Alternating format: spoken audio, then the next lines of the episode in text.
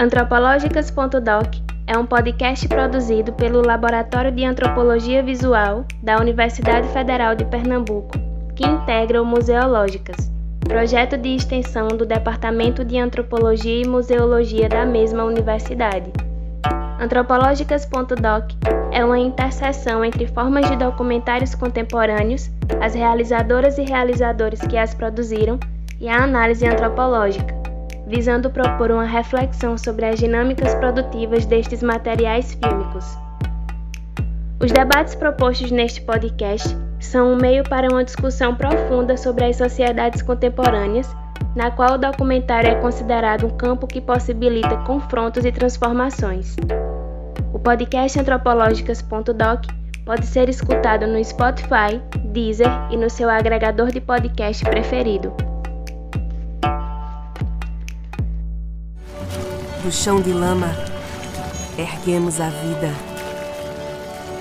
Revirando as raízes dos nossos viveiros, mudamos o curso da história. A cidade dorme e além da margem, nossas mãos acordam a madrugada nas idas e vindas do barco do dia sobre os trilhos da água doce. No mangue, o templo sagrado que rege o destino dos nossos filhos. Marisco, unha de velho, sururu, camarão, em cada casa o prato sobre a mesa, em todo e qualquer lugar da cidade estará a força das mulheres da Ilha de Deus.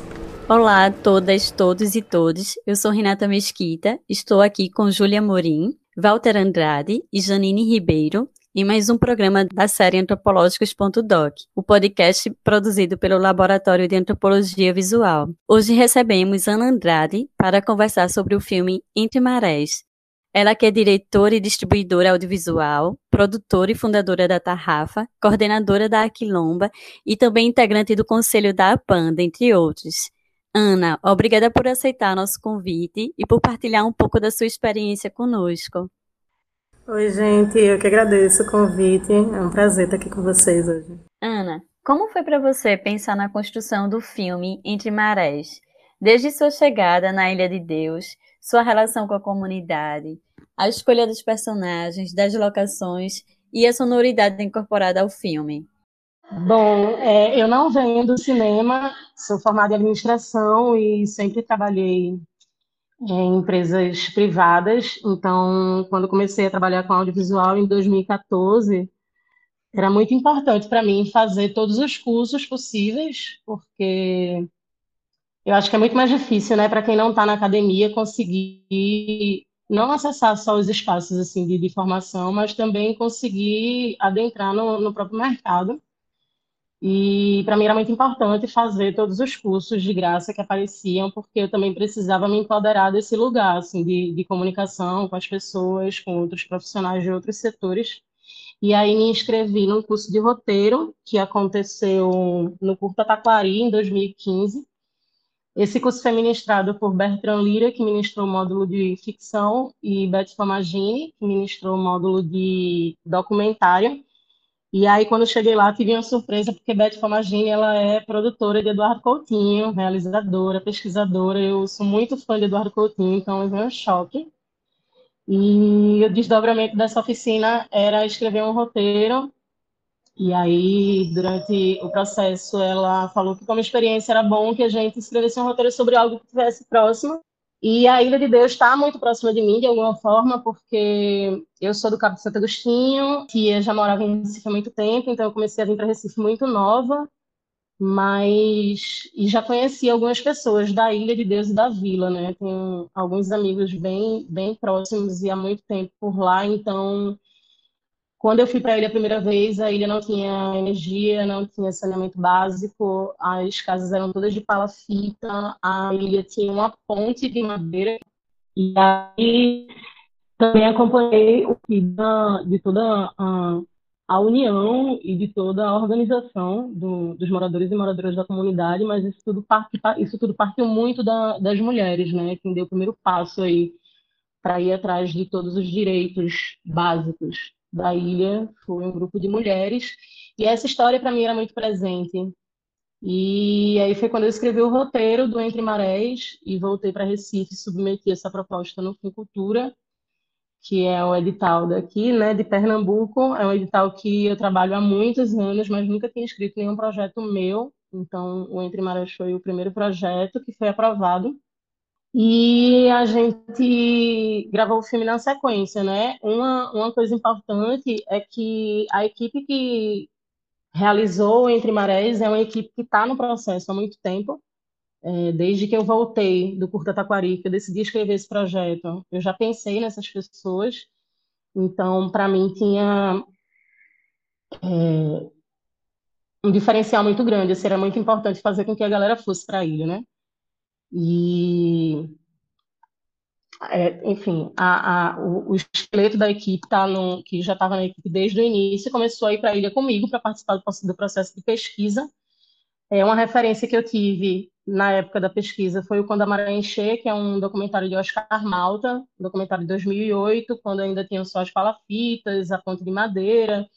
E nesse documentário os homens falam, não que isso não seja legítimo, mas era algo que me incomodava, porque a ilha tem. É, ninguém fala muito das mulheres da ilha, mas a ilha tem uma força feminina entranhada e ali maior do que tudo, sabe? E para mim era muito esquisito, assim, que eram os homens e tal. O filme é muito importante. É, só que eu queria fazer algo onde as mulheres tivessem voz, onde as mulheres pudessem contar as suas histórias e não outras pessoas ali falando por elas, né? E a gente começou a pesquisar sobre as personagens. Aí a gente conheceu Rita, que no filme ela aparece com os dois filhos. E Rita é, é mãe, tinha na época um depósito de bebidas em casa, catava sururu, pescava, e aí a irmã dela era dona de quatro viveiros, e aí a outra irmã dela é, é, uma das únicas mulheres que ainda ia para maré pescar, então é, ainda tem a história né, da família delas. A mãe delas morreu quando elas, elas eram muito jovens e deixou seis irmãs que lutaram muito aí para sobreviver.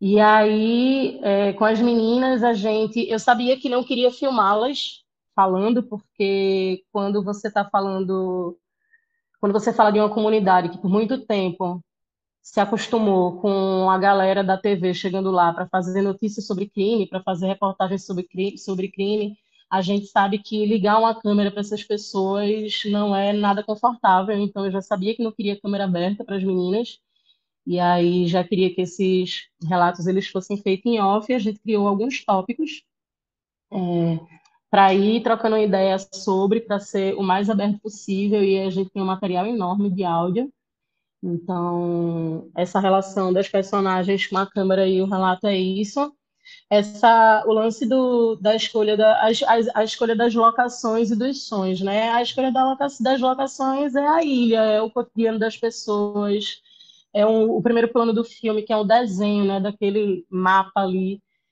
que eu, eu sempre fiquei muito afim de colocar aquilo assim no filme. Eu falei, nossa, gente, vou colocar isso no filme meu, não é possível. E acho aquele plano lindo. A relação do, do, dos manguezais com os prédios tem um plano também que é um plano que eu gosto muito, que você vê o mangue e ali atrás você vê os prédios, é, como essa ilha está geograficamente localizada num lugar tão bonito e de tanto perigo, né? Porque é, tem aí todo um contexto de especulação imobiliária que envolve ali a área. as locações foi muito isso, assim, a gente foi simplesmente registrando o cotidiano da ilha e depois, quando a gente foi montar, a gente foi escolhendo esses planos.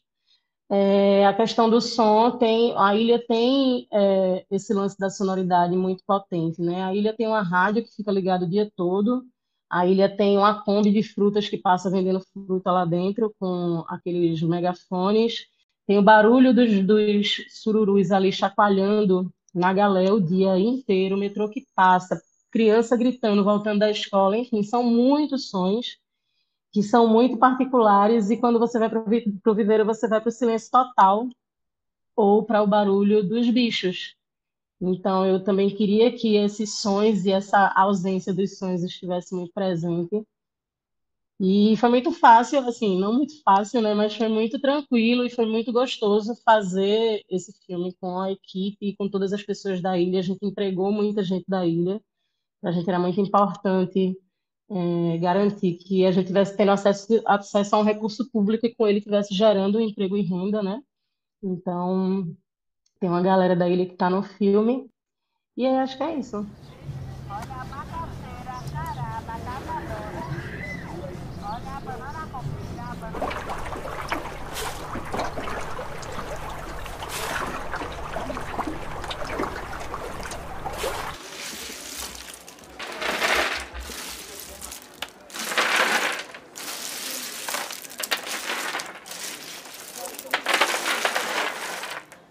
Todo onde eu chego, que mora onde? Eu digo, moro na Ilha de Deus. Poxa, Deus me livre, tu mora na Ilha sem Deus. Não, não, não é Ilha sem Deus, é Ilha com Deus. Você não conhece o lugar.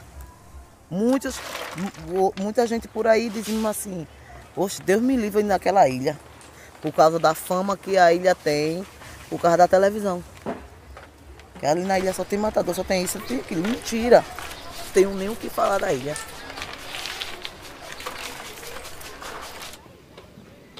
Então, Ana, você estava falando, né, que quis que a equipe dormisse para sentir o clima, enfim, para sentir um pouco do lugar. E aí a gente queria saber um pouco do processo mesmo de gravação, assim, quanto tempo durou, quais foram as dificuldades que vocês tiveram. E também, assim, se esse filme foi exibido lá na ilha, como é que foi o retorno das personagens e da comunidade né, em relação ao filme? Se pudesse falar um pouquinho sobre isso.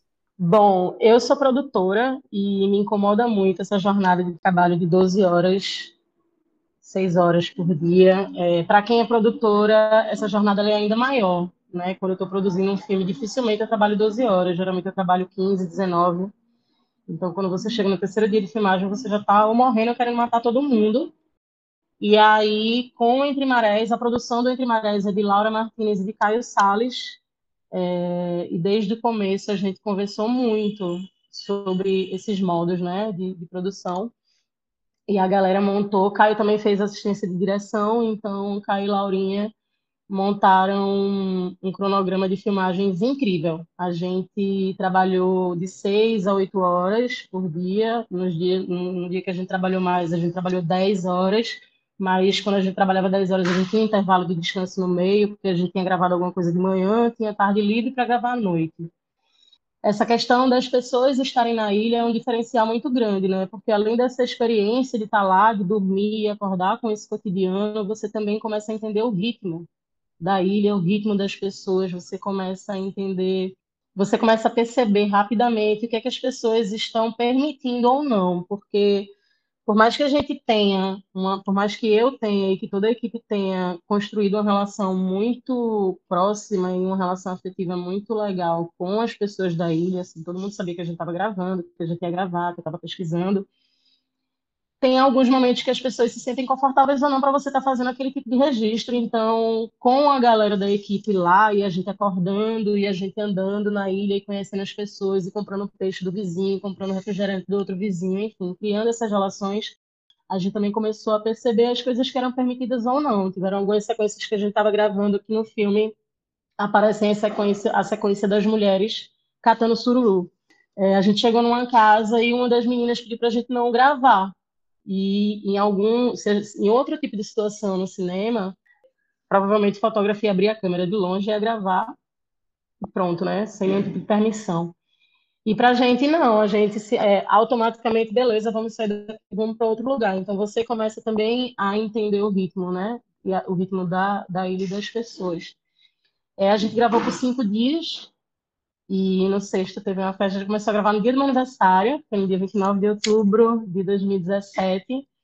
E aí, todo dia de noite, a equipe tomava uma cervejinha, comia um camarão, porque é sobre isso também.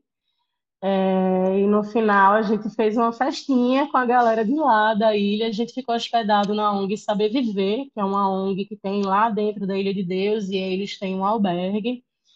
E a gente ficou todos os dias lá, dormindo acordando, comendo as delícias de Negra Linda, que é uma chefe de cozinha bastante conhecida. A gente teve a honra aí de ser alimentada por Negra Linda e a equipe. E depois que o filme ficou pronto, eu queria estrear na ilha, né? A ideia era estrear na ilha, mas primeiro que a galera não sugeriu nenhuma data, assim. É, quando eu levei a, a possibilidade de estrear lá, as pessoas não queriam que estreasse por estrear, assim, ah, não vai só passar o filme.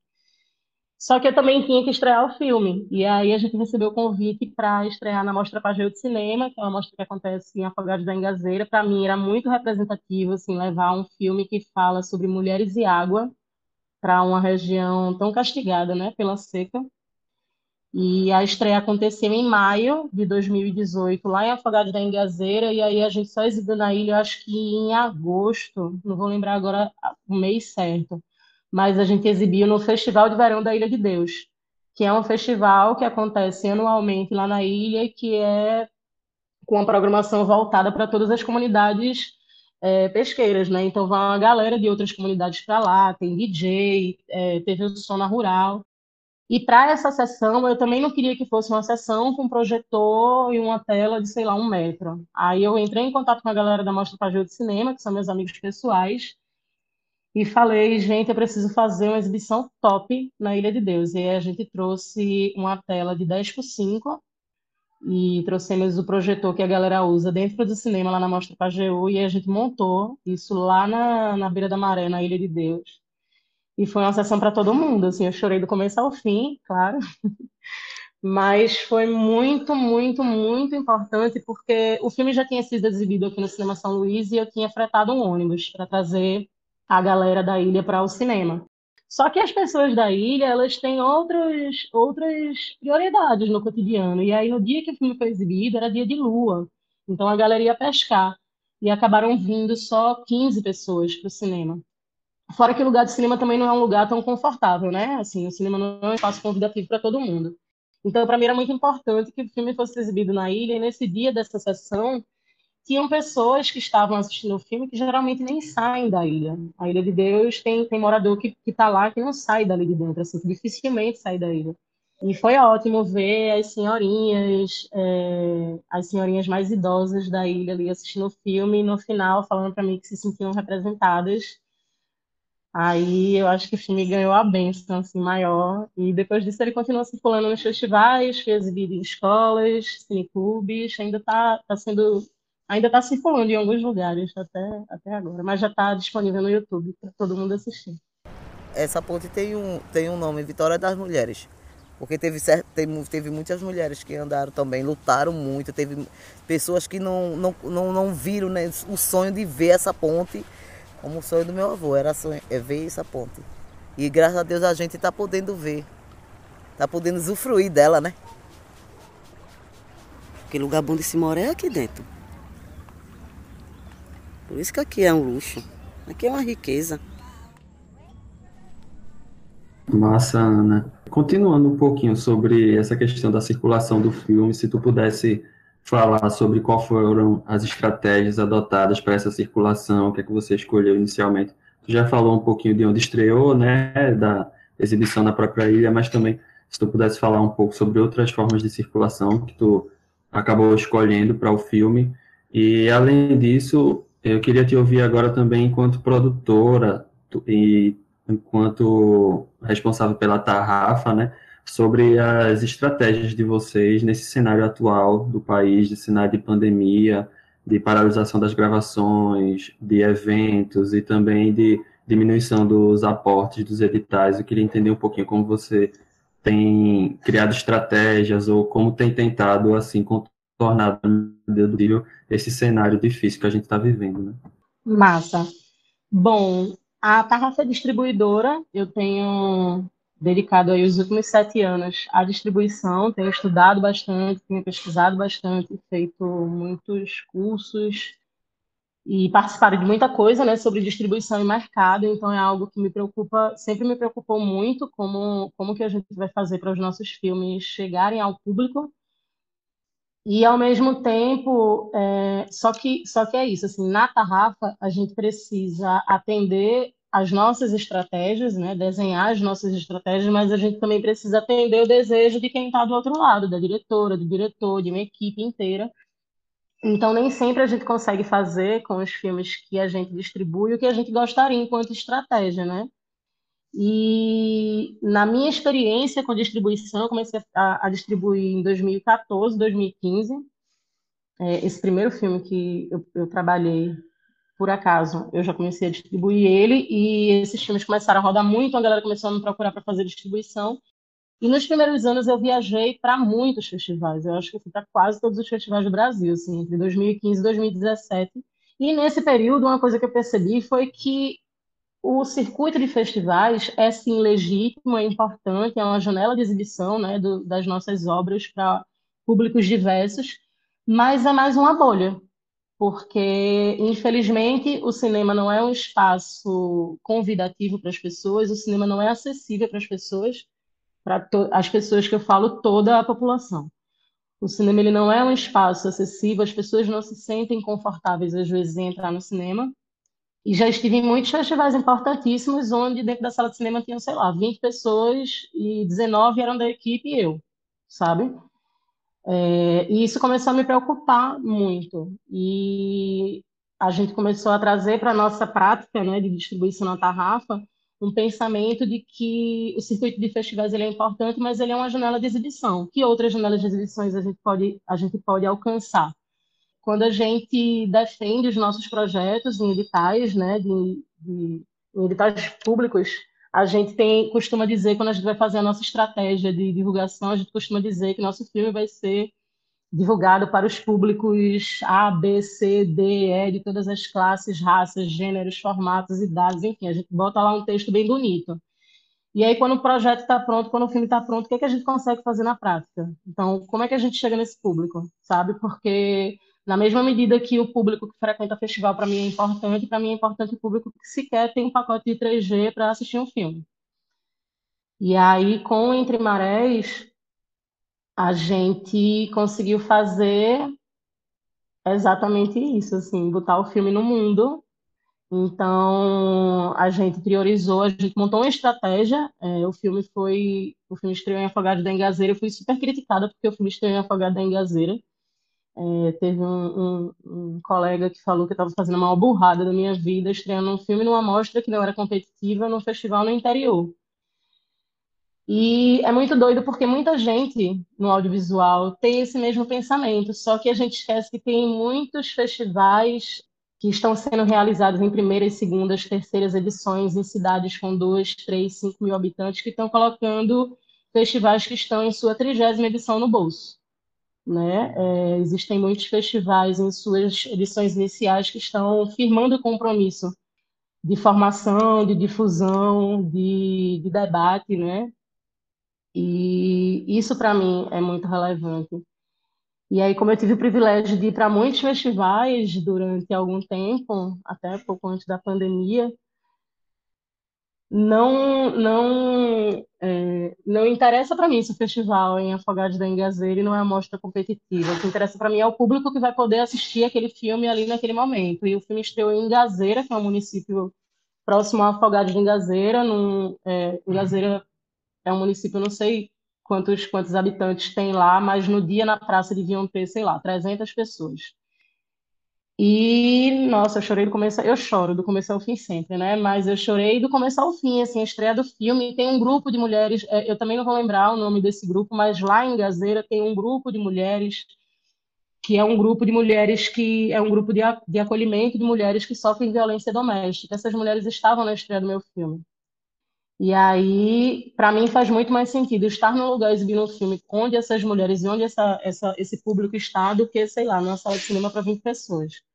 Então, com Entre Marés, a gente conseguiu montar uma estratégia de distribuição que levou em consideração os festivais, né? levou em consideração toda a importância do circuito de festivais para a trajetória do filme, para a divulgação do trabalho das outras pessoas da equipe, do meu trabalho e para a divulgação da Ilha de Deus, porque eu queria, eu acho que o maior movimento assim do, do que dos meus desejos, dos desejos da equipe era que as pessoas assistissem ao filme e tivessem vontade de conhecer a Ilha de Deus né, para as pessoas tivessem vontade de ir para lá, é, conhecer a ilha e saber que aquele lugar não é um lugar violento. Ou a gente conhece Recife aí nos cartões postais como a Veneza brasileira e ninguém conhece a Ponte Vitória das Mulheres.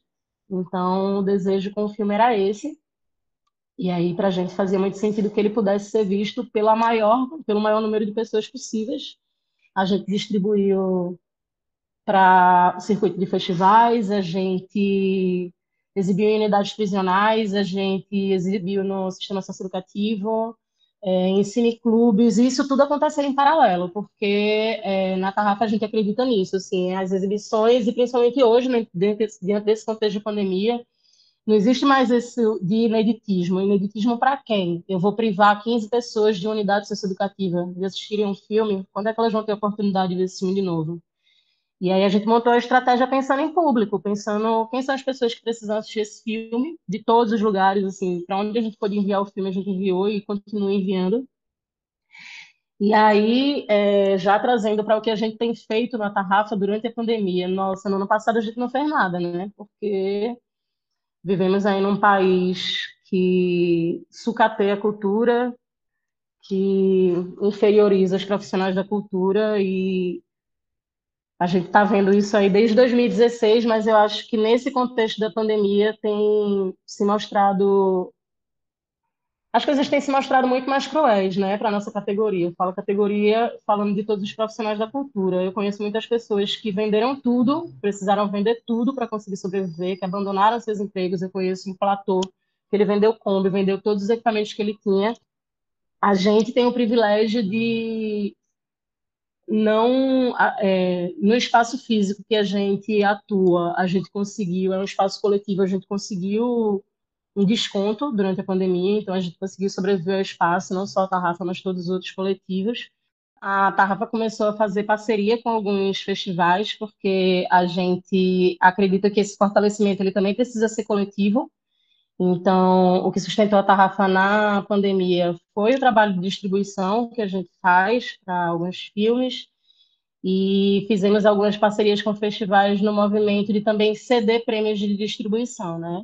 E aí a gente fez parceria com o Arcine, que é um festival de Brasília, Festival Cinema Negro em Ação, que é do Rio Grande do Sul, o Favera, que é um festival de Goiás, a Mostra em Curtas, que é de Minas, e estamos distribuindo os filmes que foram premiados. E falando sobre a distribuição agora, durante a pandemia, é, tem muita coisa acontecendo ao mesmo tempo, né? Muitos festivais, muitas programações. Eu, particularmente, não consigo acompanhar nada. Sou completamente apaixonada por audiovisual, faço algumas curadorias e tem sido bem difícil também conseguir atender aos prazos de assistir, sei lá, 200 filmes em um mês. Tem sido mais ou menos isso. E aí, quando tem festival, também não tenho conseguido acompanhar a programação, mas é isso, assim, é muito festival acontecendo ao mesmo tempo, muita programação massa acontecendo ao mesmo tempo, mas também muita gente cansada mentalmente desse espaço de tela, né? E aí a leitura que eu tenho é que a gente precisa pensar de forma ainda mais estratégica e ainda mais dinâmica com a distribuição dos filmes. Se antigamente a gente ficava criando estratégias para pensar o festival que ele estrear é, no, no molde, no formato presencial, hoje a gente não consegue mais ter isso, né? A gente está tendo todos os festivais acontecendo virtualmente e numa velocidade muito grande. Então, o filme também tem, eu, eu tenho muito isso, assim, que os filmes também têm o tempo deles, eles têm o tempo de distribuição, eles têm o tempo que o público precisa ver. É, tem muita coisa, muito, muito, muito assunto, muito, muita pauta surgindo diariamente. E aí, se você fica segurando muito seu filme, ninguém vai ver, só vão ver, sei lá, três festivais. Então, com a distribuição, a gente tem tentado circular o máximo possível com os filmes, tem rolado uma dificuldade muito grande, porque o público que muito nos interessa, que é o público que não consegue ter acesso a essa tela, é um público que está em casa, né? um público que está em, é, em lockdown, ou, na grande maioria das situações dos lugares, é um público que não está em lockdown, porque não tem como estar tá em lockdown. Né? Se a gente for pensar nas periferias, não tem como as pessoas ficarem em lockdown quando moram numa casa com, sei lá, 13 pessoas mas a gente não consegue ainda encontrar uma forma segura de chegar em todos esses lugares. A gente está tentando montar algumas estratégias de pensar sessões cineclubistas para bairros da periferia, cidades do interior, com os filmes da gente, é, pensando e acompanhando também esse retorno aí das aulas, não concordando, obviamente, né, com o poder público, mas de alguma forma também acompanhando o retorno das aulas para ver em que medida a gente pode enviar os filmes da Tarrafa para a rede é, pública e privada de ensino, para que esses filmes possam ser exibidos em sala de aula. A gente está tá tentando encontrar alternativas. É, como todos os trabalhadores da cultura sobrevivemos com Audi Blanc, esperamos que o governo federal tem um compromisso aí com a cultura, né? Depois de tanta vergonha que a gente tem passado e de tanto, tantos abusos, que o governo federal tenha o compromisso aí com os recursos remanescentes e com a Lei Paulo Gustavo, que eu acho que é o que vai conseguir sustentar a gente aí pelo próximo ano, já que a gente não consegue também contar com muitos editais que deixaram de existir, né, com a pandemia. A gente dorme sonhando com trabalho e acorda sonhando com trabalho. Não tem descanso não, não pode descansar a mente para nada. Se de, acabou, despescou viver, descansou a mente, vai não descansar não. Eu trabalho para mim mesmo. Eu não vou buscar de ninguém, não vou levar carão de ninguém não. Tem da onde eu tirar o meu suor. Aí eu vou trabalhar na casa do empresário. Não, empresário sou eu imaginar esse contexto de distribuição que você está falando durante a pandemia é bem desafiador. É, e o seu trabalho, assim, vem, sido, vem sendo reconhecido, né? Não só aqui no estado, aqui em Pernambuco, mas em nível nacional também. Essa, essas participações todas em festivais, inclusive no interior. É, essa disponibilização que vocês conseguiram fazer a partir do, do, do canal Meteoro no YouTube, como é que está sendo para você, com uma mulher negra, e furando essas pequenas bolhas do, do mercado, do audiovisual, levando em consideração essas questões de, de gênero, de raça, de classe?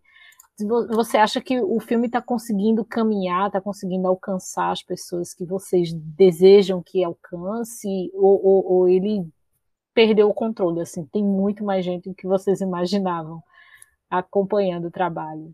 Eu não tenho noção das pessoas que têm o filme, porque a gente enviou o link para todas as pessoas que pediram. Então, não tem, não tem como ter controle das, visualizações.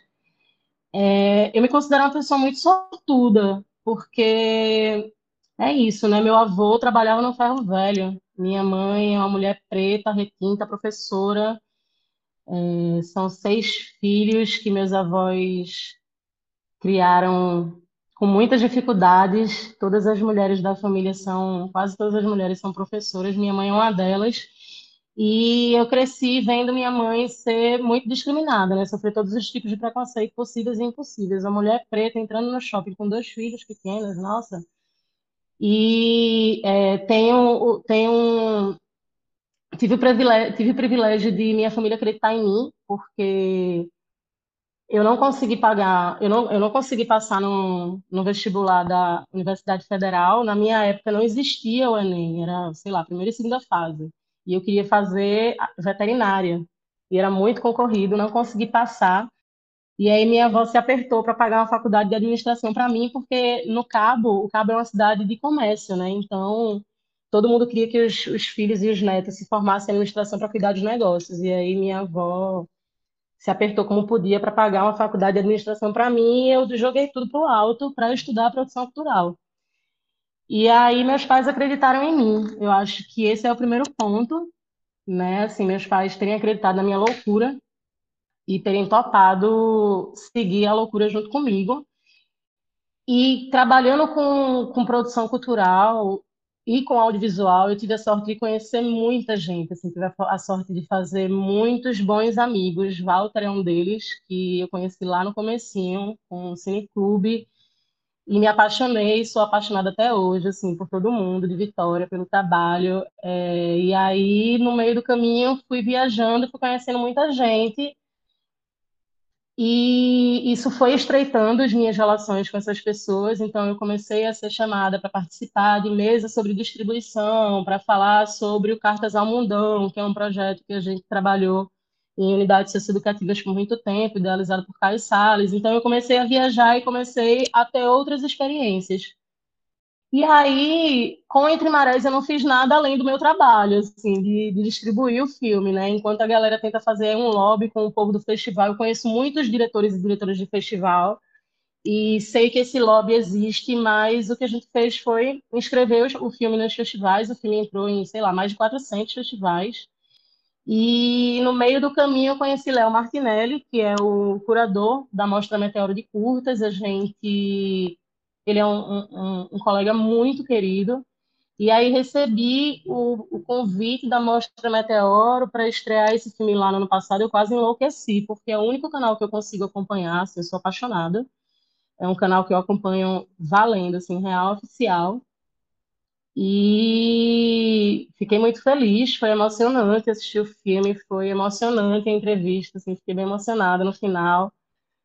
É, foi muito bom depois ver os comentários. Eu respondi todos os comentários que tinham lá no YouTube vi que, sei lá, mais de 10 mil pessoas assistiram o filme em um mês.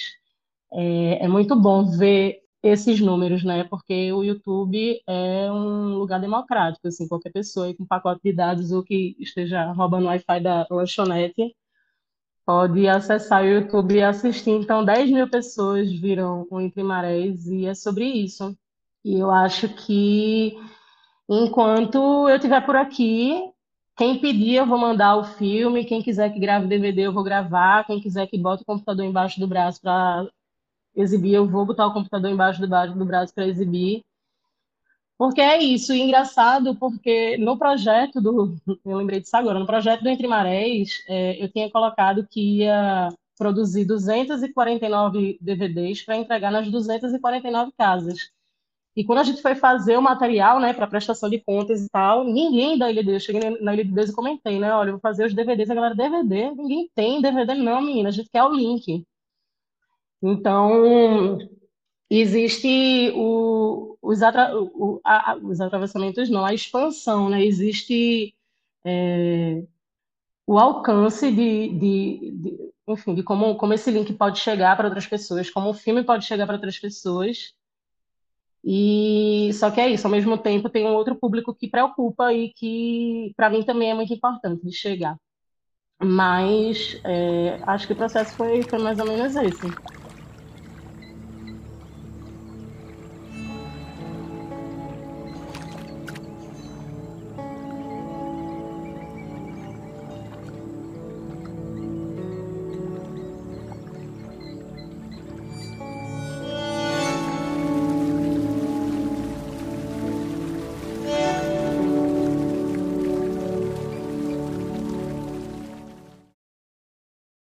Ana, estamos chegando ao fim.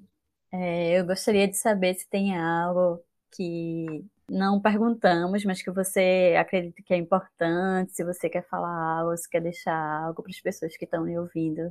Nossa.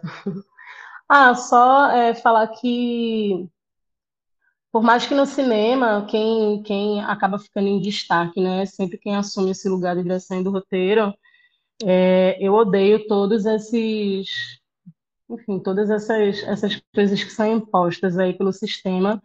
Então, por mais que eu ocupe esse lugar nos créditos do filme, né, enquanto diretor e roteirista, o Entre Marés ele só foi possível graças a uma equipe inteira que me ajudou desde a escrita, com todos os toques, com todas as ideias que foram chegando, é, a montar a estrutura, a organizar toda toda, toda, toda a estrutura da Ilha de Deus para gente, a gente gravar, todas as pessoas da Ilha de Deus, toda, todas as pessoas da comunidade que permitiram que a gente estivesse lá, né, morando lá na, durante a semana de gravações e antes e depois que a gente voltasse para exibir o filme. Então, é muito injusto que sempre só, sempre uma pessoa, né, fique levando destaque, quando na verdade a gente está falando aí de um processo coletivo que contou com mais de 300 pessoas, direto e indiretamente. Então, queria deixar registrado isso aqui, que Entre Marés é de todas as pessoas que estiveram diretamente ligadas ao, ao filme, mas também é de vocês,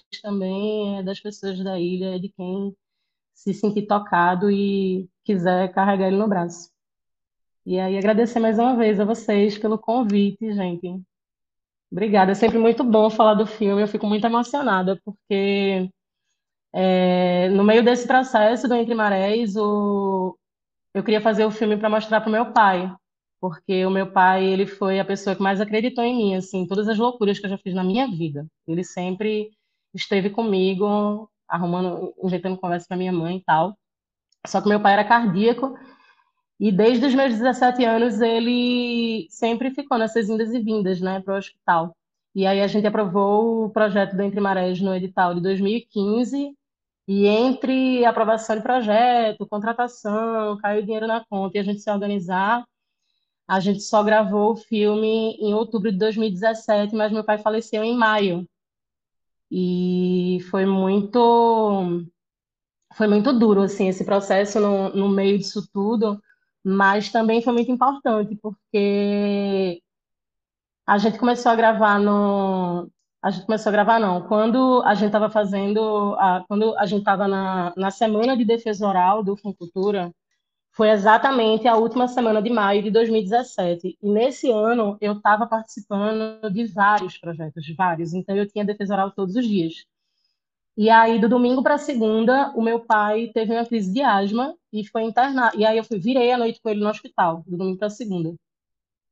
E aí, meu pai é, nunca tinha tido asma, assim, foi bem estranho aquilo. E aí, de 5 da manhã, eu precisava ir embora, porque eu tinha que eu tinha um compromisso com Cartas ao Mundão, que é esse projeto que a gente atuava nas unidades socioeducativas. E fui direto para o Cartas. Quando eu saí de lá, recebi a notícia que meu pai tinha sofrido uma parada cardíaca e tinha sido entubado e estava na UTI.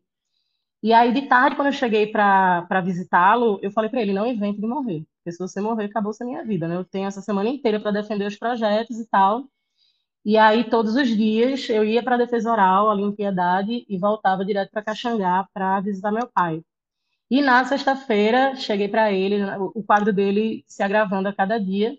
E aí, na sexta-feira, quando eu saí de lá, eu resolvi tomar um vinho. O Walter sabe que eu adoro Quinta do Morgado. A Júlia também sabe. E aí resolvi tomar um vinho, voltei para casa, assim, estava bem cansada, esgotada, mas todas as defesas orais tinham sido incríveis. E, sim, aí quando eu fui visitá-lo no final da tarde, falei para ele, né, que tinha dado tudo certo, que ele podia descansar. E aí quando eu voltei para casa, comprei um vinho e meu pai faleceu nessa noite. É, eu consigo falar super de boa sobre isso, porque eu tenho as melhores lembranças do mundo, assim, sobre meu pai. E aí eu acho que de alguma forma ele deu aval para isso me acontecer, né? E com certeza deu aval para eu estar aqui hoje conversando com vocês. Enfim, aproveitando aí todos os privilégios que eu tenho para fazer com que outras pessoas consigam quebrar essas estruturas, né, do audiovisual. E aí me lembrei agora, Janine, perguntasse o que é que eu acho disso tudo enquanto mulher preta. Eu acho que Cara, é, por muitos anos, os que vieram antes de nós, as que vieram antes de nós, né, sofreram e passaram por muita coisa para a gente estar tá aqui hoje. Então, eu acho que o mínimo que a gente pode fazer é saudar e honrar os nossos antepassados e criar estrutura e base para quem está vindo aí. Então, o que eu tento fazer na minha vida, assim, diariamente é isso. Com o cinema, enfim, com espaços como esse. Ana, e acho que você está conseguindo fazer isso, conseguindo bastante. É, eu fiquei muito emocionada com a entrevista. Estou muito feliz pela partilha, por conhecer mais sobre sua história, sua trajetória. Eu acho o filme maravilhoso e a forma com que o filme foi construído, foi pensado, essa relação de trabalho de forma humana, né? Isso é bem importante, esse, esse se permitir, a importância de, da equipe vivenciar o, o cotidiano da, da comunidade. Eu acho que isso contribuiu bastante para o filme ter saído fantástico. Estou é, bem feliz de estar conversando com você hoje, uma mulher negra, né, que segue desbravando o mundo e, e também sendo reconhecida pelo seu trabalho. Eu fico muito feliz por isso. Sabendo também do quanto a representatividade é importante, né? Você é uma mulher negra no audiovisual, enquanto distribuidora, tendo seu trabalho reconhecido. Eu acho isso muito legal. É, eu espero que outras pessoas, as pessoas possam cada vez mais conhecer seu trabalho e também possam lhe ver e lhe ouvir e também dizer eu posso eu consigo. Eu acho que você está abrindo o caminho de muitas pessoas. É, e também te desejar muita fluidez e prosperidade nesse caminho que você vem trilhando. Obrigada pela partilha. Ai, obrigada, Renata. Vamos juntas. É sobre isso.